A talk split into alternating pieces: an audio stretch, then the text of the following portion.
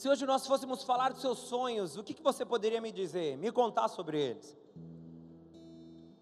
Primeira coisa que você poderia dizer é que nossos sonhos normalmente retratam um mundo surreal. Quantas vezes você já se sentiu voando? Quantas vezes você já se sentiu ou se viu nos seus sonhos fazendo coisas realmente inimagináveis? O sonho é um mundo que não existe limites, não existe proibições. Nos nossos sonhos nós podemos considerar todas as possibilidades. E por incrível que pareça, quando sonhamos, todas elas são possíveis.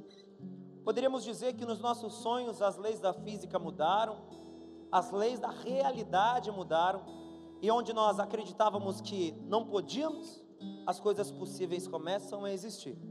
Porque no mundo dos sonhos, as regras são outras, os limites são outros, os fatores são outros, e assim, em muitos momentos, quando sonhamos, acreditamos estar no mundo que sempre desejávamos estar, ou seja, aonde todas as coisas que um dia nós não podíamos fazer se transformaram em coisas possíveis.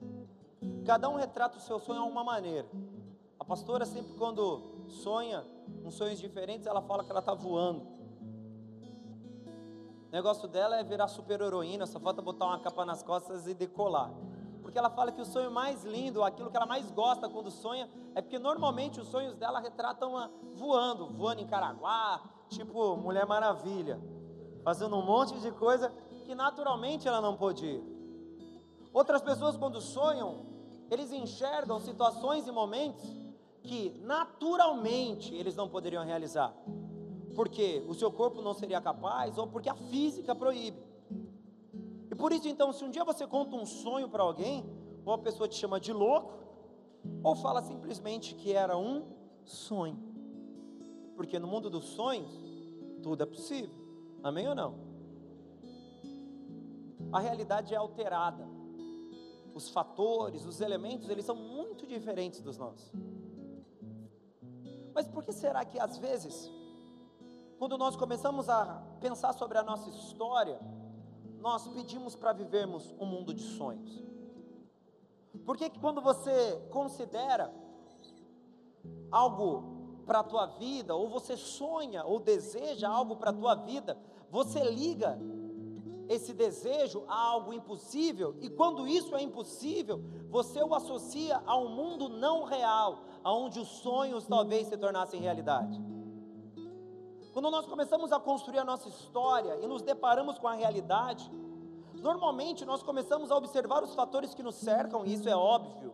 Nós começamos a enxergar aquilo que nós estamos vivendo, nós começamos a pensar sobre as coisas que estão acontecendo conosco, e é bem provável que quando você está acordado, você diga para si mesmo: era melhor que eu estivesse sonhando, porque talvez no mundo dos meus sonhos, isso que hoje é impossível, seria algo que eu poderia fazer.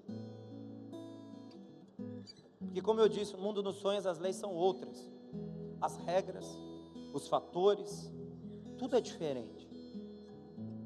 E quando você olha para você mesmo, você olha para a tua história, você olha para a tua vida, ou até você pensa sobre alguma coisa que você gostaria de mudar em você. Você só considera que isso é possível no mundo irreal, no mundo dos sonhos onde as coisas incríveis acontecem. Porque no mundo normal, no mundo real, onde as pessoas choram, sofrem, morrem, aonde o dinheiro acaba, a energia é cortada, onde existe violência, onde existe mentira. Esse mundo, essas coisas incríveis nunca chegaram. Porque quando eu observo a minha realidade, quando eu olho ao meu redor, a única coisa que eu vejo é o peso do mundo real. É um fardo que em muitos momentos é impossível de ser carregado. É um mundo cheio de injustiças, é um mundo cheio de inverdades, é um mundo onde amar se transformou em sinônimo de interesse.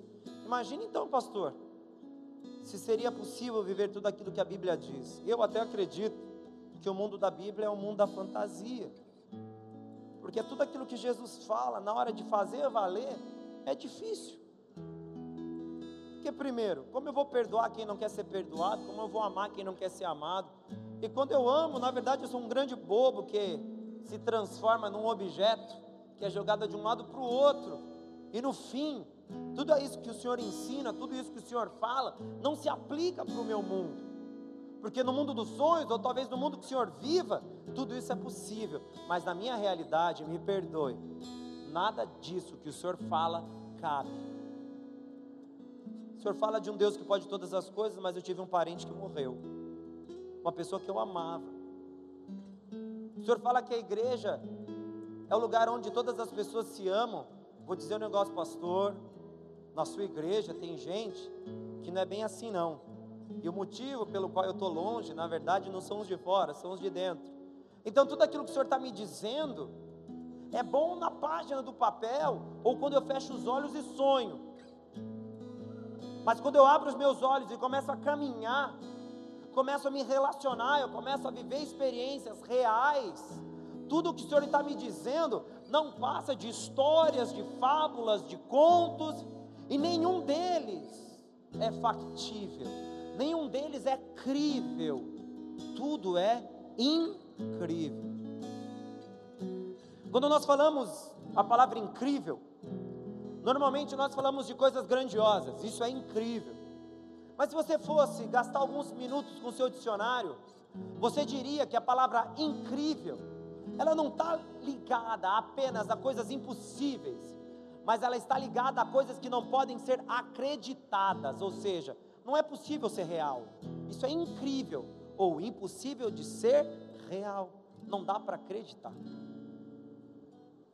E no máximo, as coisas incríveis acontecem no desenho, nos sonhos, aonde as leis são diferentes, pastor. É legal, eu até reconheço o esforço, mas no meu mundo, o incrível não é crível, não dá para acreditar. E por esse motivo, eu não tenho tantas expectativas assim em relação à minha vida. Mas como você tem olhado a tua vida? Tem olhado com os olhos, é lógico. E quando eu vejo o mundo real, não é isso que eu descubro. Quando eu vejo o mundo real, pastor, eu ligo a televisão. Quando eu vejo o mundo real, eu leio um jornal. Quando eu vejo o mundo real, eu me deparo com as minhas dores, com as minhas aflições, com os meus medos. Quando eu vejo o mundo real, minha mulher me largou em casa, bateu a porta. Quando eu vejo o mundo real, o meu pai, a minha mãe, um amigo, um irmão que eu tanto amo, Hoje eu tive que ir até o velório dele, me despedir, porque no mundo real os bons, os bons vão embora e a gente tem que aprender a lidar com essas dores. A nossa visão de mundo real, ela está baseada em quem? Em nós. Ok? Amém ou não? Se a nossa visão de realidade está baseada naquilo que nós vivenciamos, então quer dizer o quê? Que para nós o que é real é aquilo que nós tocamos é aquilo que nós vemos, é aquilo que os nossos sentidos são capazes de ler, ou seja, de dizer que eles são reais. Se eu sinto o cheiro de uma pizza, quer dizer que ele existe. Se eu sinto a água tocando no meu corpo, quer dizer que está chovendo. Se eu coloco a minha mão na boca do fogão e ela se aquece, quer dizer que o fogo é real, é crível é algo que existe. Ou seja, eu tenho coisas ao meu redor que comprovam que eles existem. São elementos práticos. Quando eu vou a uma situação de tristeza ou eu me deparo com uma circunstância contrária, eu digo que isso é real porque a dor no meu coração é real. Quando alguém que eu amo parte, vai embora, eu sofro. Então ele é real. Quando eu estou com fome, não tenho dinheiro para comprar a minha comida, a minha fome torna ela real. Nós usamos os nossos sentidos para determinar o que é real. E assim, o que é real é apenas aquilo que é possível. Amém ou não? Esse é o nosso mundo. E se esse é o nosso mundo, quantos motivos para chorar nós temos? Muitos. Quantos motivos para sorrir nós temos? Alguns. E quando nós começamos a perceber a nossa realidade a partir das nossas habilidades sensoriais, nós começamos a perceber que o que é real normalmente nos causa medo, nos causa dor e quando nos faz bem, em algum momento nos será tirado. Camões ele diz que o amor é fogo que arde sem se ver, né? Mas ele também deixa claro que um dia apaga. Ou seja, algo lindo como esse, amor descrito, também é algo que pode simplesmente desaparecer. Essa é a nossa realidade. Quando nós olhamos para o mundo real, na verdade nós estamos sendo treinados a lidar com perdas, danos, nós estamos sendo ensinados a experimentar as coisas boas, mas antes de nos acostumarmos com elas, nós aprendemos que um dia elas acabam. Por esse motivo, quando nós olhamos para o que é real, nós rapidamente corremos para o que é sonho, porque no sonho as coisas não acabam, no sonho as coisas são eternas, nos sonhos o impossível se torna possível, nos sonhos o incrível se transforma em algo crível, ou seja, possível de ser acreditados. Mas será que é assim que o Senhor nos escolheu? Será que foi assim que Deus decidiu que vivêssemos?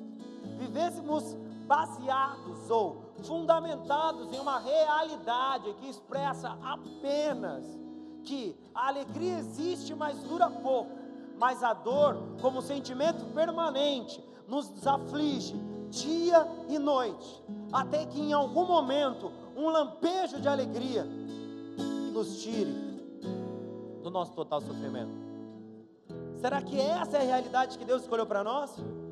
Será que quando Deus nos criou, Ele disse: Farei pessoas que gostam de sofrer, e de vez em quando eu vou amenizar a dor, para que eles possam ter expectativas, e que, na, ao, que ao minimizar essas dores, eles estejam dispostos a sofrer mais um tanto de tempo, para que em um outro momento, com a dor minimizada, eles possam sofrer mais um outro tanto.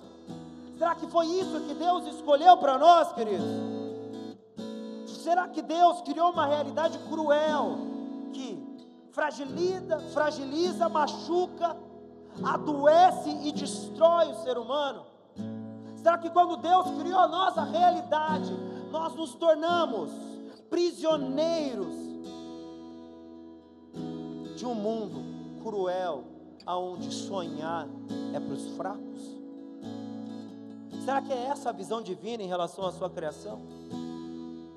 Será que Deus escolheu que nós fôssemos assim? Capazes de superar e vivenciar todas as dores, mas jamais alcançássemos a alegria que estava por vir. Se você pensa assim, e isso te trouxe nessa noite, com um pensamento que a sua vida foi construída para ser um mar de tristezas, eu te aviso: o Deus que eu sirvo não criou isso.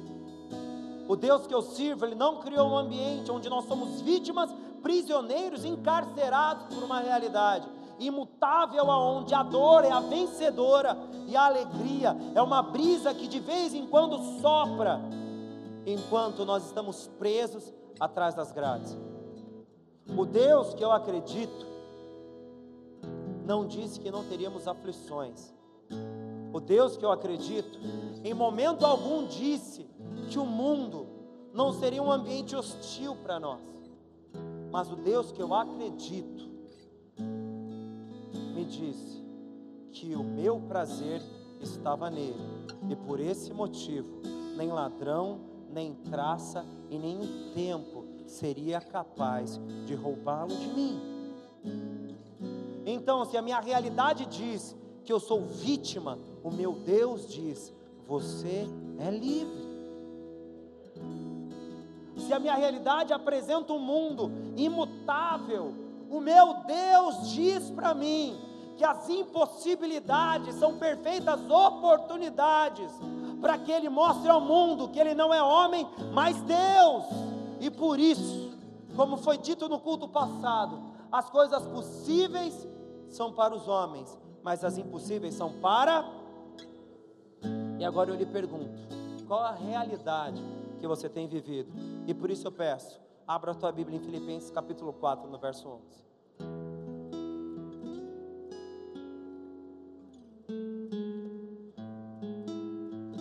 para que a gente economize o nosso tempo, sem passar falta e sem também ter abundância. Em toda maneira e em todas as coisas estou experimentado, tanto em ter fartura como em passar fome, tanto em ter abundância como em padecer necessidade. Amém, queridos? Quando nós lemos esse texto, nós enxergamos o apóstolo Paulo apresentando qual é a sua realidade. Ele diz que na sua realidade ele teve momentos que ele teve fartura, em outros tantos momentos ele teve necessidades. Ele apresenta uma realidade muito parecida com a nossa. Amém ou não? Amém ou não, queridos? Porque em alguns momentos as coisas estão positivas. Em alguns momentos está tudo dando certo. Mas em outros nem tanto, em outros tantos, na verdade, bem ruim. E Paulo diz que essa é a sua realidade. Nós poderíamos então entender que, quando Paulo diz experimentado, ele apresenta que, para ele, a sua vida sempre foi uma montanha russa. Sua vida sempre representou uma realidade cheia de altos e baixos. Mas não é isso que o apóstolo Paulo diz. Quando ele trata da sua existência, ele começa a apresentar como ele enxerga a sua realidade. E ele diz que a realidade dele não é muito diferente da minha nem da sua. Quer dizer o quê? Que ele teve coisas boas e coisas ruins. Em muitos momentos ele enfrentou a necessidade, ou seja, a ausência de algo mas como também em alguns momentos ele teve fartura, isso lhe permitiu distribuir, dividir, oferecer a outras pessoas. A vida do apóstolo Paulo era uma vida como de qualquer outro homem, mas a forma que ele via a sua vida faz toda a diferença. Abra sua Bíblia em Filipenses capítulo 4, no verso 11.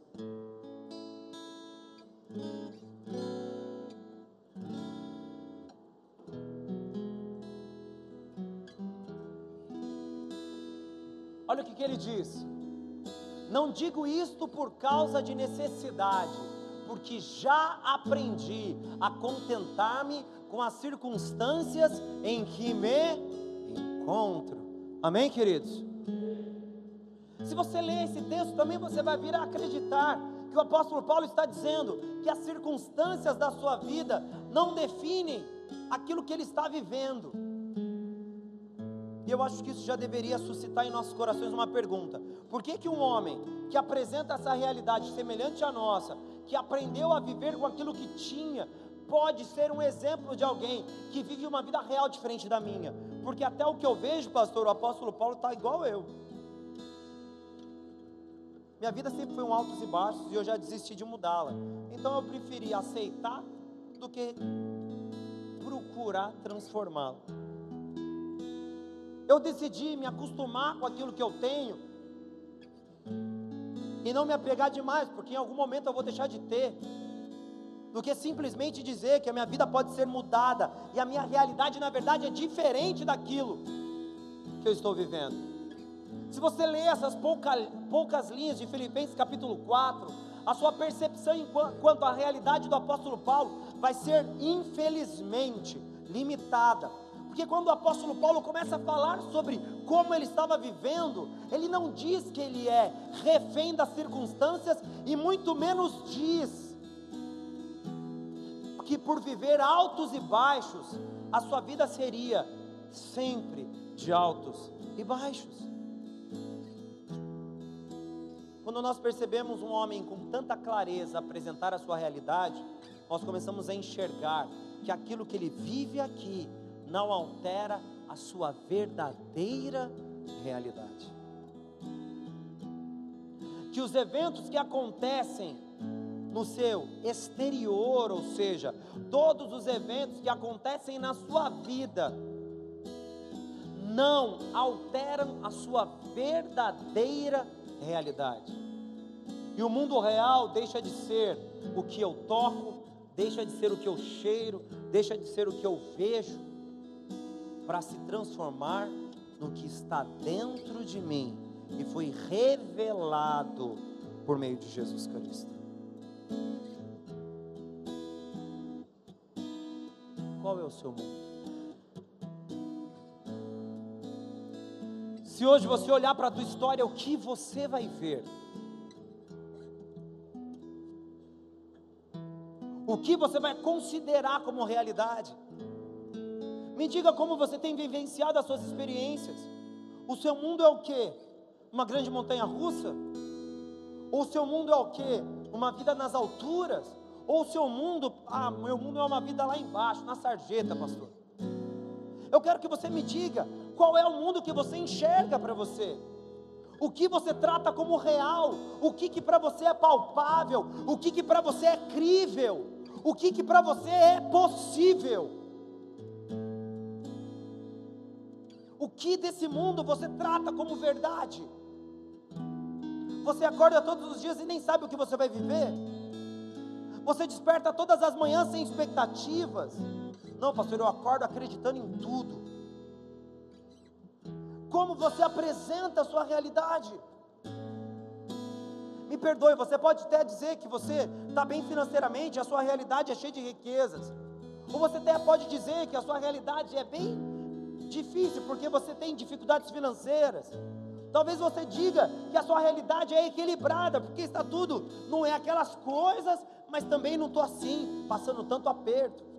Me perdoe se você se baseia ou se você considera a sua vida naquilo que você vê, eu tenho que ser honesto, você é um prisioneiro que está limitado aos seus olhos, está limitado ao que é palpável, está limitado àquilo que é possível, e por esse motivo desconsidera a sua verdadeira natureza.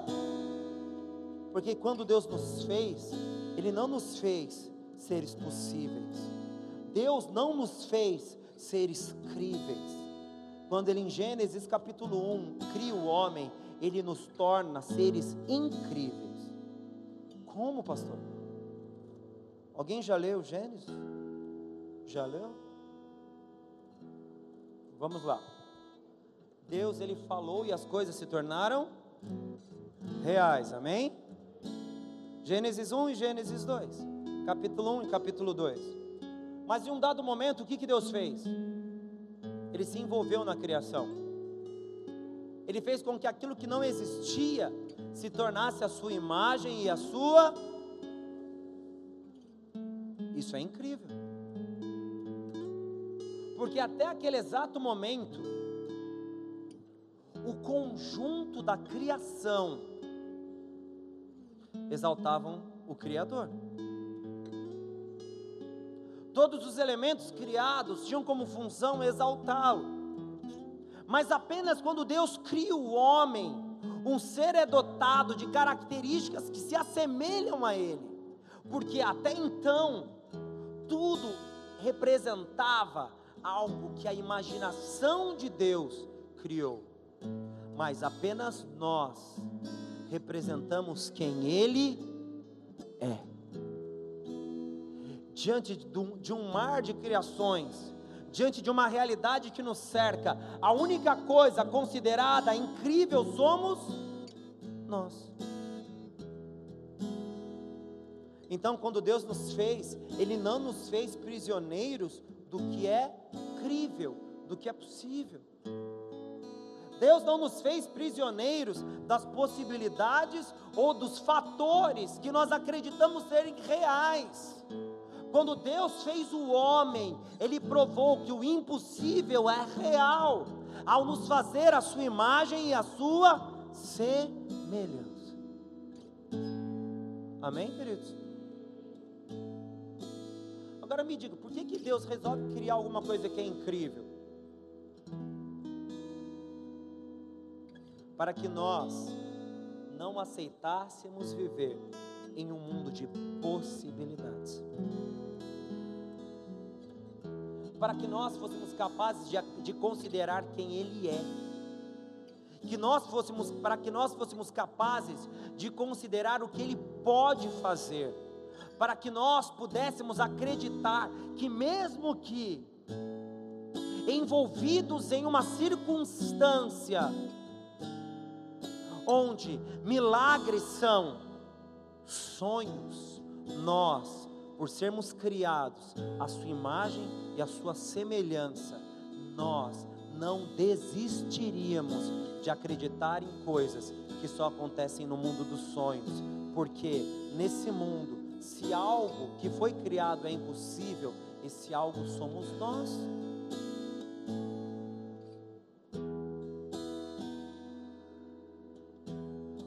Diante de toda a criação, nenhuma das coisas poderiam ou puderam revelar quem é Deus. A única coisa fomos nós. Aceita essa carga, filhão. Deus te fez a sua imagem e a sua semelhança. Se existe algo nesse mundo que pode revelar quem Deus é, esse algo somos nós.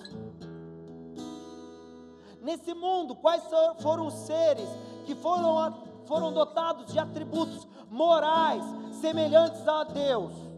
Nós. Quem nesse mundo foi qualificado espiritualmente para manifestar a sua glória? Nós. Quando nós enxergamos a humanidade, nós não olhamos para meros seres vivos, nós enxergamos indivíduos que foram escolhidos por Deus para revelar quem Ele é. Ou seja, o nosso mundo não é um acúmulo das informações que nos são oferecidas. O nosso mundo é fundamentado na revelação que Deus nos dá. Ou seja, o que Ele diz ser possível é o que é real. O que Ele diz ser palpável é o que é real. O que Ele diz que é capaz de fazer é o que é real. E aquilo que nós sabemos, aquilo que nós podemos, é simplesmente a apresentação de quão pequenos, quão pobres e quão fracos nós somos. Agora eu preciso te perguntar: o que é a sua realidade? O que você tem considerado o seu adorável mundo real? E eu te digo que é bem provável que você tenha acreditado naquilo que você vê, mas ainda se encontra incapaz de entender o que Ele pode fazer.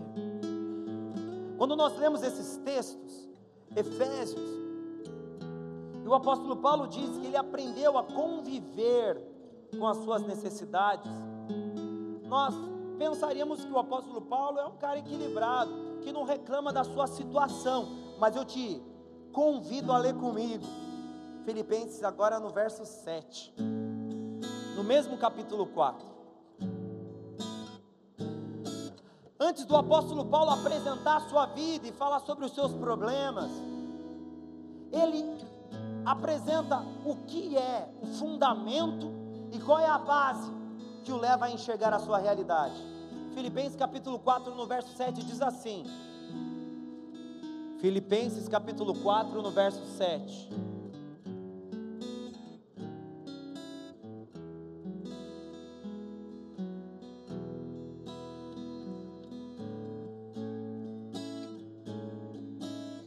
E a paz de Deus, que excede todo o. Vamos junto, queridos. E a paz de Deus, que excede todo o.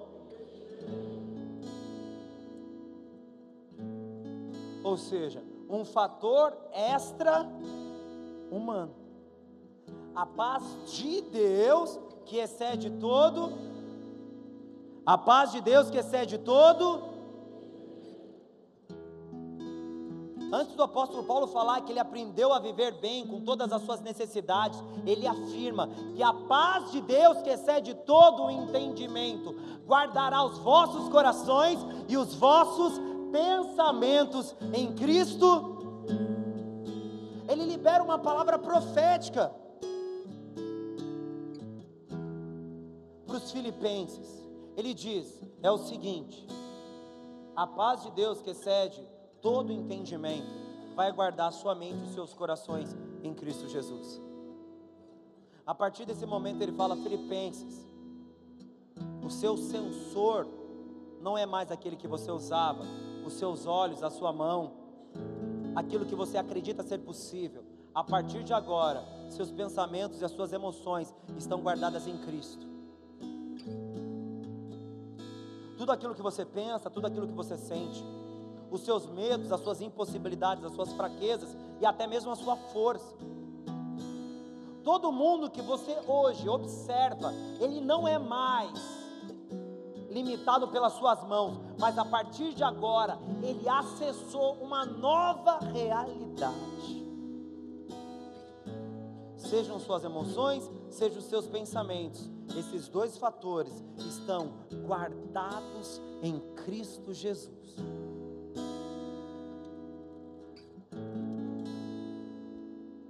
Ele nos dá um item irreal.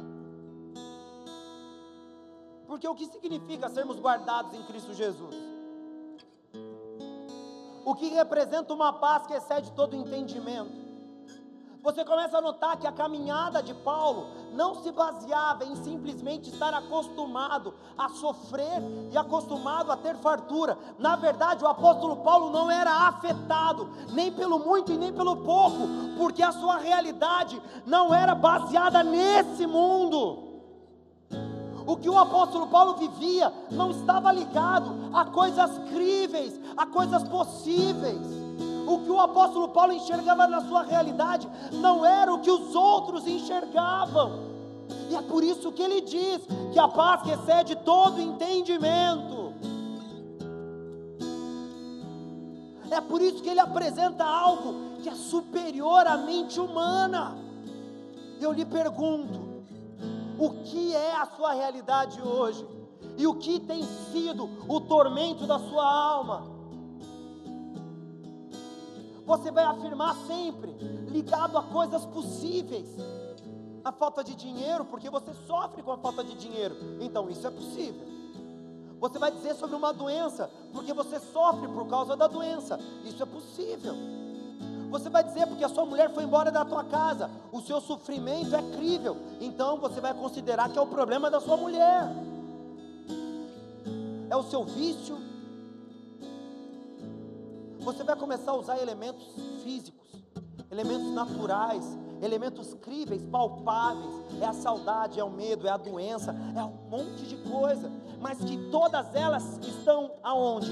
Niveladas em um mundo possível, real, palpável, diante dos nossos olhos. Mas é lá que o Senhor pediu para que nós guardássemos o nosso coração e a nossa mente. É lá que o Senhor disse que nós encontraríamos a, encontraríamos a paz e a segurança que tanto desejamos. É lá que Deus disse que as nossas mentes e corações estariam guardados. É no mundo de possibilidades ou é no mundo de impossibilidades? Onde Deus disse que você estaria seguro é com a sua conta bancária ou é em Deus?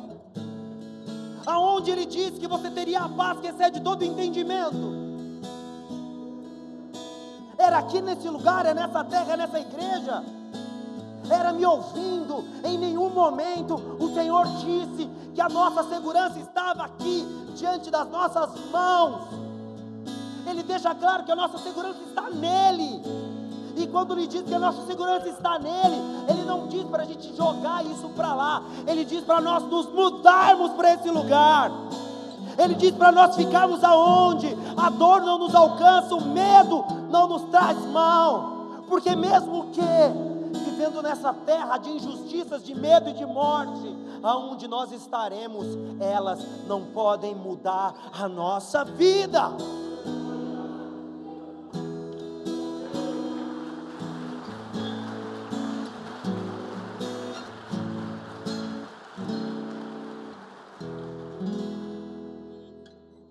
Então não é o que eu vivo, é como eu vejo isso. Não é o que está diante dos meus olhos, mas como eu enxergo isso. O apóstolo Paulo tratava suas perdas ou seus sucessos como nada. O apóstolo Paulo considerava cada elemento na sua vida como algo irrelevante. Para Paulo, a perda, o sucesso, o ganho, nada disso era importante. E agora eu te pergunto de novo: como você enxerga a sua vida? Como você enxerga a sua realidade? Fica feliz quando ganha? Quem não ficaria, não é? Você fica destruído quando você perde algo? Quem não ficaria? Mas a pergunta que eu quero te fazer é como isso tem te afetado. Como esse mundo tem roubado de você a paz que excede todo entendimento. Se nós formos nos basear na palavra de Deus, e é assim que eu tenho vivido, eu tenho que acreditar que gradualmente o nosso mundo está caminhando a uma falência social, econômica, espiritual. O mundo não vai melhorar. O nosso mundo ele caminha a uma decadência ao ponto dela chegar no limite da decadência, o anticristo se apoderar do governo, e aí que a coisa vai começar a ferver de verdade. Mas se o nosso mundo caminha rumo à destruição, como é que eu posso sonhar? Como é que eu posso desejar, sonhar, acreditar em um tempo novo, aonde a minha dor não existirá mais, aonde o medo não existirá mais? Pastor, isso para mim é impossível. Não é impossível, querido. Porque se você usar aquilo que é palpável, aquilo que é crível, eu concordo com você que você não vai ter expectativas, mas se você considerar a paz que excede todo entendimento, você começa a perceber que não, nós não estamos falando sobre o que você acredita ou o que você considera capaz, mas sim no que Deus é capaz de fazer. Ou seja, um mundo incrível. Que mesmo que os fatos e os fatores ao nosso redor digam que não, o meu Deus diz que sim. E é nisso que eu me baseio. Me baseio no que o Senhor é capaz de tornar real e não no que eu vejo como realidade eu me amparo naquilo que Ele me prometeu e não naquilo que eu tenho habilidade para construir, e esse tem sido o nosso grande defeito. Construímos, edificamos, desejamos, sonhamos e atribuímos sempre as possibilidades ao que para nós é real. Quem já leu Gênesis 1 e Gênesis 2? Não precisa levantar a mão. Mas me responda, em Gênesis capítulo 1, no verso 1, o que que existia?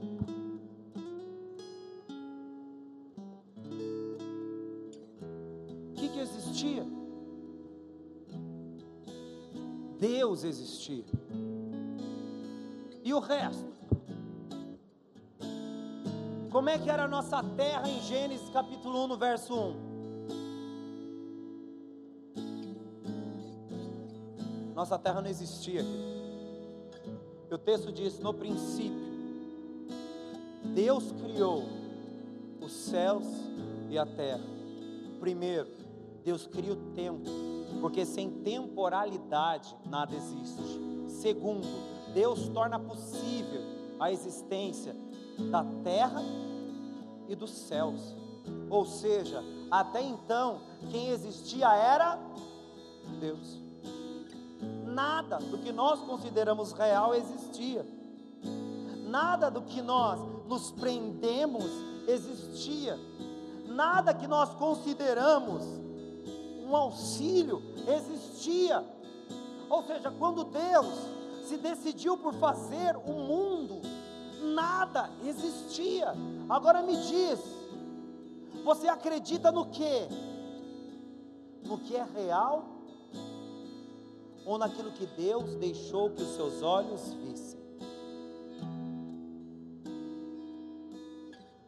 Você acredita naquilo que os seus olhos veem, mas você se esqueceu de que não é apenas porque os seus olhos veem apenas isso, que é apenas isso que existe. Verso 2, Gênesis 1, verso 2. A terra era sem forma e vazia, e havia trevas sobre a face do abismo, mas o Espírito de Deus parava sobre as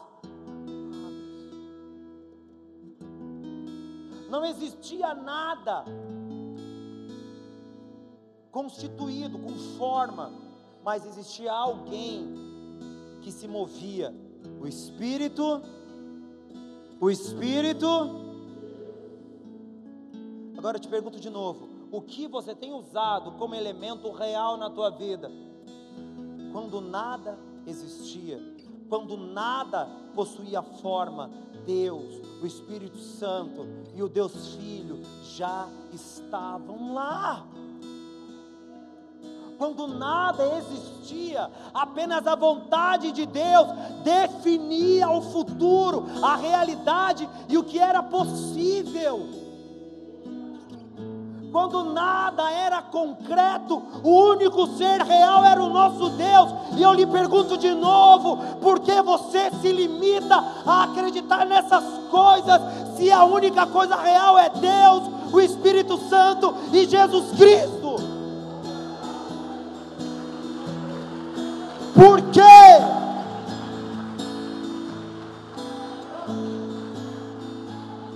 Porque você é refém disso.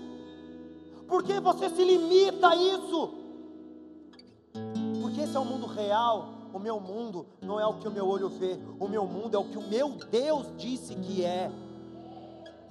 Porque quando ele fala sobre o meu futuro, ele diz: nem olhos viram, nem ouvidos ouviram, e jamais penetrou no coração do homem é o que Deus tem preparado para aqueles que o amam. Ou seja, o que Deus disse que é meu não está aqui, não está aqui, não está aqui, não está aqui, está guardado nele. E é por isso que o apóstolo Paulo disse que a paz que excede todo entendimento estará com vocês e guardará os seus pensamentos e corações em Jesus Cristo. Porque o que é real não é isso, o que é real é Ele. E é por isso que Ele escolheu guardar o nosso coração e a nossa mente, para que não fôssemos corrompidos por isso. Está vendo a diferença? Pastor, mas você quer dizer isso? Mas o que é isso? É tudo o que os seus olhos concebem como real. Amém ou não? Já deu para mudar o botão na cabeça? Muda, querido. Vira o disco. Não tem mais vira o disco, né? Quem aqui já ouviu o disco de vinil? Só para mim ter. Misericórdia. Nossa. É velho já, né? Tá voltando, né, meu? Tá vendo? O que é bom nunca deixa de existir. Então vira o disco. Só não vou, só não vou falar para você cair a ficha, porque aí é sacanagem, né? Quem ficou em fila de plano de expansão para poder ter telefone na sua casa? Levante sua mão. Nossa, vocês que reclamam da, da empresa de telefonia, você não sabe que era ficar na fila ali, ó, na frente do, do, do, do acho que do Nagai, Nagai? Era na frente do Nagai ali, ó, eu fiquei lá para poder ter telefone na minha casa. Eu ganhei um dinheiro com esse negócio de telefone, que você comprava, você virava sócio da empresa. Mas eu só tenho 33 anos, hein, galera?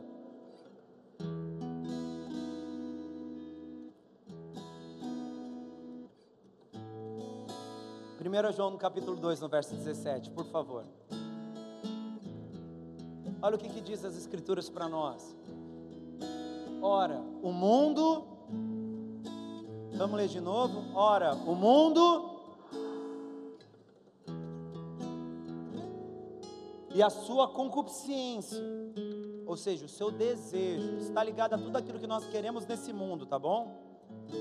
Não é só pecado, não, tipo concupiscência e pecado, é desejo de ter. Tudo isso passa.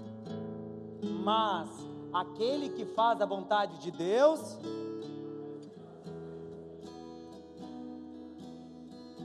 numa percepção de realidade, nós consideramos que o que é real é aquilo que permanece. Ou seja, a durabilidade de algo o torna real. Quando nós lemos o texto de 1 João, no capítulo 2, no verso 17, nós vemos então uma mudança de panorama. O mundo que nós consideramos real, na verdade, vai passar. Por isso, ele não pode ser chamado de realidade. Mesmo que ela seja o momento que estamos vivendo, ela não pode ser tratada como realidade, porque ela não se perpetua ou permanece. E quando o texto trata sobre o que é real, ela trata que aqueles que fazem a vontade de Deus permanecem para sempre. Assim, o único fator real que existe é aquilo que Deus deseja e não aquilo que nós desejamos. Ok, queridos? Amém ou não? Mudou então o panorama.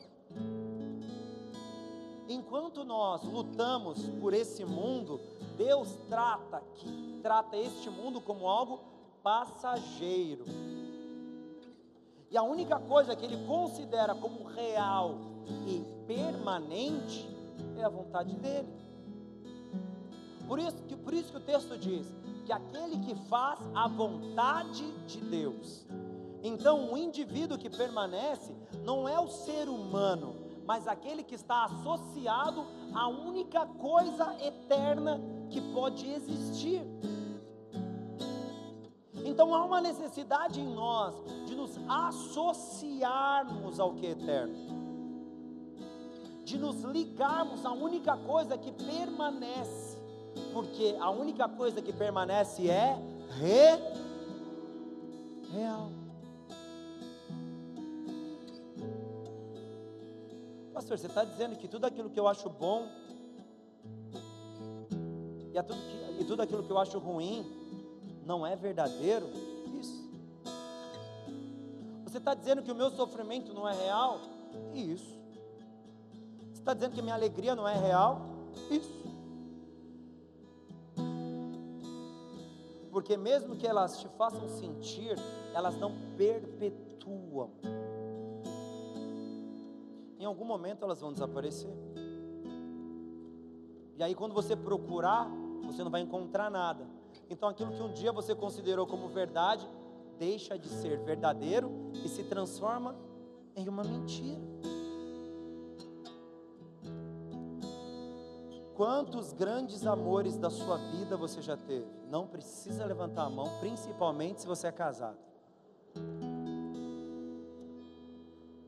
Quando você estava lá na escola, tinha sete anos de idade, tinha a professora no colégio.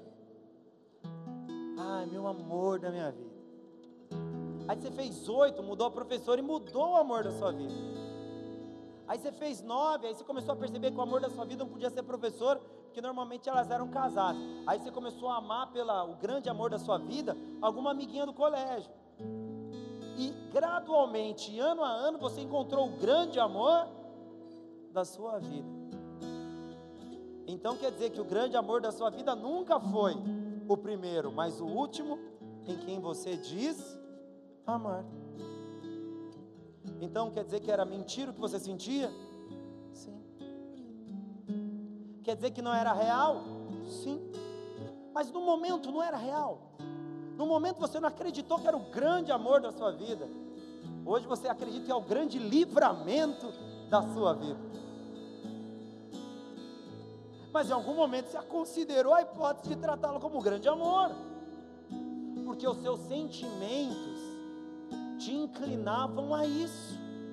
E aí você começou a acreditar que era o grande amor da sua vida. Aí hoje você olha aí para sua vida lá de trás, para não dizer de semana passada, e você percebe que esse tal grande amor, na verdade, não passou de uma grande fantasia. Porque nós usamos fatores naturais, fatores humanos, para tratarmos ou tornarmos algo real. Mas o que, que o Senhor fala em 1 João? Que o mundo vai passar, as concupiscências vão passar, e a única coisa que vai permanecer é aqueles que fizerem a vontade de.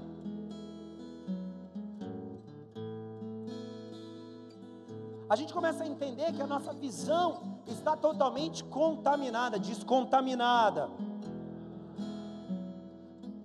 A nossa percepção de realidade é totalmente diferente da visão de Deus. E por isso, descobrimos em boa hora que o que para nós é o nosso martírio, na verdade, é uma grande fantasia. E tudo aquilo que nós consideramos impossível, na verdade é a nossa realidade. 2 Coríntios capítulo 4, no verso 4.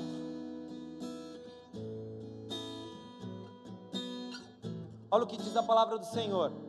Nos quais o Deus deste, vamos lá, pedagogia. Nos quais o Deus deste cegou o entendimento dos para que lhes não resplandecesse a luz do evangelho da glória de Cristo o qual é a imagem de. Pastor, você está dizendo que até agora eu estava cego? Não, está escrito. Eu não disse nada, eu li algo. Ou seja, a nossa consciência de realidade estava contaminada. E eu aprendi, quando eu estudava biologia, que qualquer amostra contaminada tem que ser des descartada, porque ela não retrata a realidade. Porque ela altera o resultado. Então a sua visão de realidade, querido, está contaminada, amém ou não? Então eu preciso que você descarte isso. Eu preciso que você pegue a sua visão de realidade e jogue no lixo. Porque ela está contaminada, ela não representa aquilo que Deus quer que você veja. Porque o texto de Coríntios nos dá uma clara afirmação que o príncipe desse século, ou Deus desse século, cegou o entendimento, ou incapacitou o homem de ver a verdade. Amém ou não? Está entendendo porque para você era difícil entender a vontade de Deus? Está entendendo porque para você é difícil compreender a vontade de Deus? Porque você está usando um elemento contaminado, é uma amostra, é uma visão toda deturpada, que não apresenta o que é verdade. É como se você colocasse um óculos no seu rosto, tivesse uma pequena formiga caminhando por ele, mas por estar perto demais, você acredita ser um gigante. É como se você hoje colocasse um papel no seu olho, fizesse um pequenino furo, e eu pegasse uma pedrinha e colocasse nesse pequenino furo. E você, ao olhar por ele, o que, que você vai ver? A sua visão totalmente obstruída. Porque, como você tem limites na sua visão, qualquer coisa posta nesse pequeno furo é grande demais. Mas faz o exercício, tira as escamas dos seus olhos e encare aquilo que um dia era grande. Na verdade, é uma pequena pedra. O problema não estava na dificuldade, o problema estava na minha visão. Quando o inimigo cega o nosso entendimento, ele, em alguns momentos, nos impede de ver completamente. Mas em muitas circunstâncias, o que temos é uma visão parcial e por isso contaminada da realidade. Essa visão nos faz acreditar no que não é para ser acreditado e nos faz desconfiar da única coisa que seria uma verdade absoluta para nós. Como você tem visto a sua história, querido? Como é a tua realidade? Me responda. Quando você olha para você mesmo, quando você olha para o teu mundo, quando você olha para a tua vida, o que você enxerga? Você enxerga um mundo onde nada vai acontecer? Você enxerga um mundo onde as suas expectativas foram frustradas? Você enxerga um mundo onde a sua realidade é aquela que você convive todos os dias e por isso ela não é mutável, ela não pode ser alterada, ela não pode ser mudada. Me responda: o que você vive? Você já não considerou? a hipótese de que os seus olhos estão tapados hoje? Você já não considerou a hipótese de que tudo aquilo que você quer, você quer enxergar, que você deseja ver, na verdade, está com vários obstáculos e por esse motivo você não consegue enxergar de fato a sua vida e você se rende àquilo que você considera real? Será que não é essa a sua situação? Será que os seus medos não são apenas limitações? Será que as suas frustrações não são apenas limitações? Será que quando você olha para você mesmo e não tem mais sonhos para o teu futuro, não é porque é impossível de acontecer, mas é que para o teu momento é impossível de acontecer? Será que não é isso? E agora me diga que se é isso que Deus fez para você. E eu não quero que você diga como se fosse um pensamento positivo, uma esperança. Eu não trabalho com esperança quando diz Deus, eu trabalho com realidade. Não que Ele não seja a nossa esperança, mas Ele é fiel para cumprir tudo aquilo que Ele disse. Então é real, não é algo que eu acho que vai se tornar realidade. A Bíblia, quando fala sobre aquilo que Deus quer, ela fala sobre coisas que os olhos não viram. Você sabe o que Deus vai fazer para você? Não, seus olhos não viram. A Bíblia fala quando Deus fará coisas para nós, ela diz que os ouvidos não ouviram. Você já ouviu sobre aquilo que Deus vai fazer para você? Não. A Bíblia fala sobre coisas que jamais penetraram na consciência humana. Eu te pergunto, você tem compreensão do que Deus vai fazer para você? Não. os seus sentimentos, os melhores que forem eles, eles já sentem aquilo que Deus vai fazer para você? Não, porque a Bíblia também fala que jamais penetrou no coração do homem. Agora me diz, então por que você não acredita nisso? Pastor, eu não acredito nisso porque eu não toco. E aí que está a beleza da coisa. Deus, Ele nunca fez nada a partir do que é real para nós. Ele só faz as coisas a partir do que é real para Ele. E a única coisa real para Deus é a Sua palavra. O resto é resto. O resto para Deus é ilusão. A única coisa real é a Sua palavra. Não sou homem para que minta, nem filho do homem para que se há.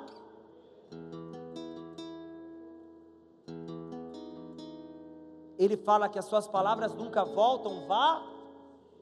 Ou seja, a única coisa real para Deus é o que Ele diz. E o que Ele disse? Nem olhos viram, nem ouvidos ouviram, jamais penetrou no coração ou na mente do homem aquilo que Deus tem preparado para aqueles que o amam. Ou seja, Deus ele se responsabilizou por isso. E ao olharmos para o nosso mundo e enxergarmos lacunas, necessidades e fragilidades, nós nos esquecemos que Deus não se move por isso. Ele se move pelo que ele disse. Se move por aquilo que ele prometeu. Ele se move por aquilo que ele disse que se tornaria realidade. Então, quando você olha para a tua vida e você enxerga um monte de obstáculos, você jamais enxergou aquilo que Ele vai fazer, porque o que Deus vai fazer não está ligado a esse mundo, a não ser ao próprio coração dele. Então, ao invés de você se agarrar àquilo que você toca, se agarre àquilo que Ele diz. Ao invés de você temer os buracos, as lacunas, as dificuldades da sua vida, se pegue àquilo que Ele falou que se tornaria a realidade. Pastor, mas eu não sei quais são as promessas. Eu só quero que você entenda: um Deus que, se, que tornou real aquilo que não existia pela simples expressão do seu pensamento em forma de palavra, é capaz de fazer com, que qualquer coisa venha à existência, mesmo que você as considere impossível. Então, me perdoe dizer, você viveu um mundo dos sonhos até agora. Você viveu um mundo de fantasias até agora. Porque se Deus resolver que eu vou e ele, eu vou voar. Porque ele diz que lhes darei asas como que de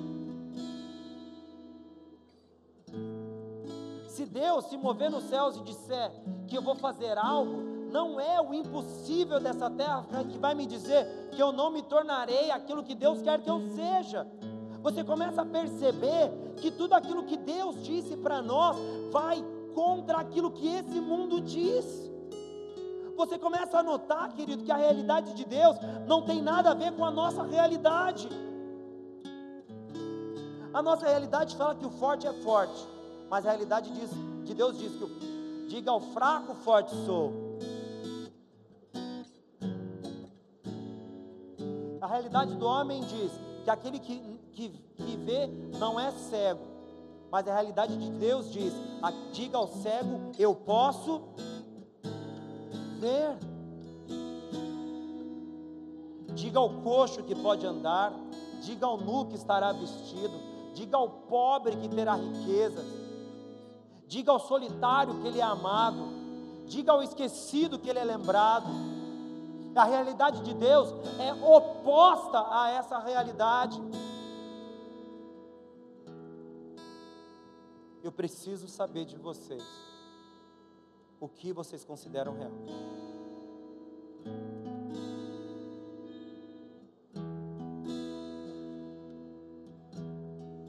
Eu me gastei em argumentar que os seus olhos não têm vivido a realidade faz muito tempo.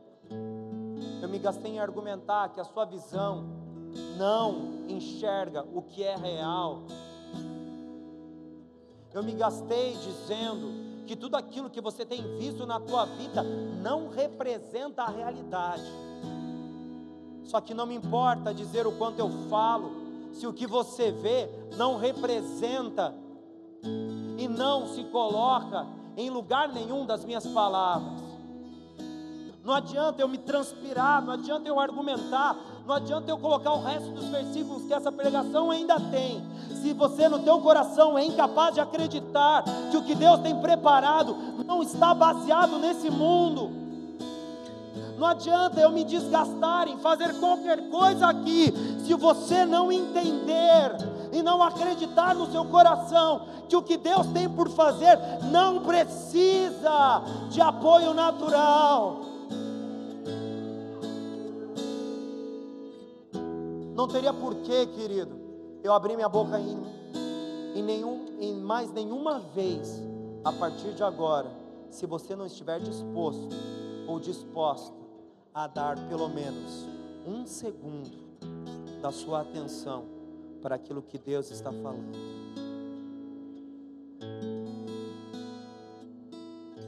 E eu digo isso por um simples motivo.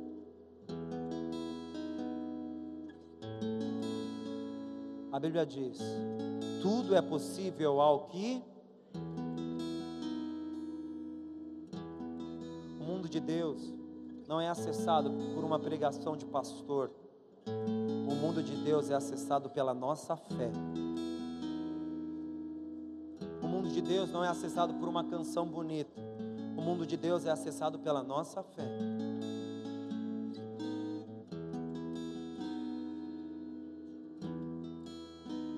Sem fé é impossível agradar a Deus. É importante que aqueles que chegam até Deus creiam que Ele existe e é galardoador daquele que os teme. seja, o mundo que eu estou contando para você, talvez só faça sentido para mim. Talvez tudo aquilo que eu disse, só para mim pareça lógico, porque no meu coração eu creio. Então, se eu estou pobre, na verdade eu sou rico.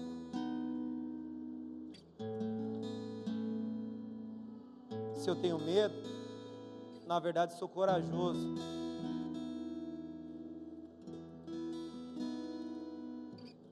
Se eu fraco, forte. Se triste, feliz. Se solitário, acompanhado. Porque eu não vivo pelo que eu vejo. Eu não caminho por onde eu piso. Eu não toco o que a minha mão alcança. Porque se eu fizesse isso, eu viveria preso aos meus limites. Mas eu aprendi que eu piso aonde Cristo pisou. Eu alcanço até onde a graça foi capaz de chegar e eu vivo aquilo que Ele disse ser real. E agora?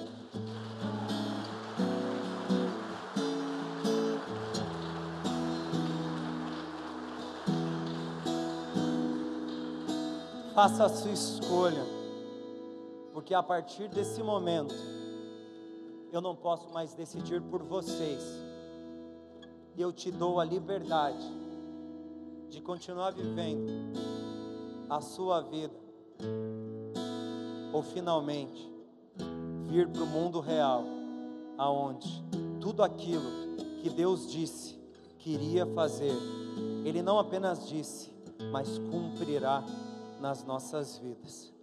Amém, queridos? Aplauda ao Senhor, em nome de Jesus.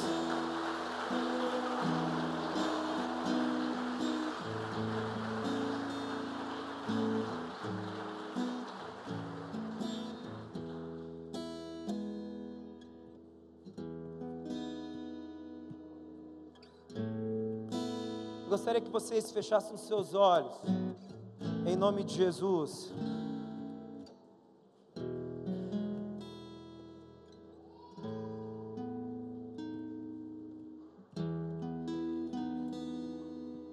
Talvez seja preciso voltarmos para um jardim, onde a única coisa que tínhamos era a nossa fé. Talvez chegou o momento de retornarmos para um mundo que quando éramos crianças acreditávamos ser real. Feche seus olhos, por favor, querido.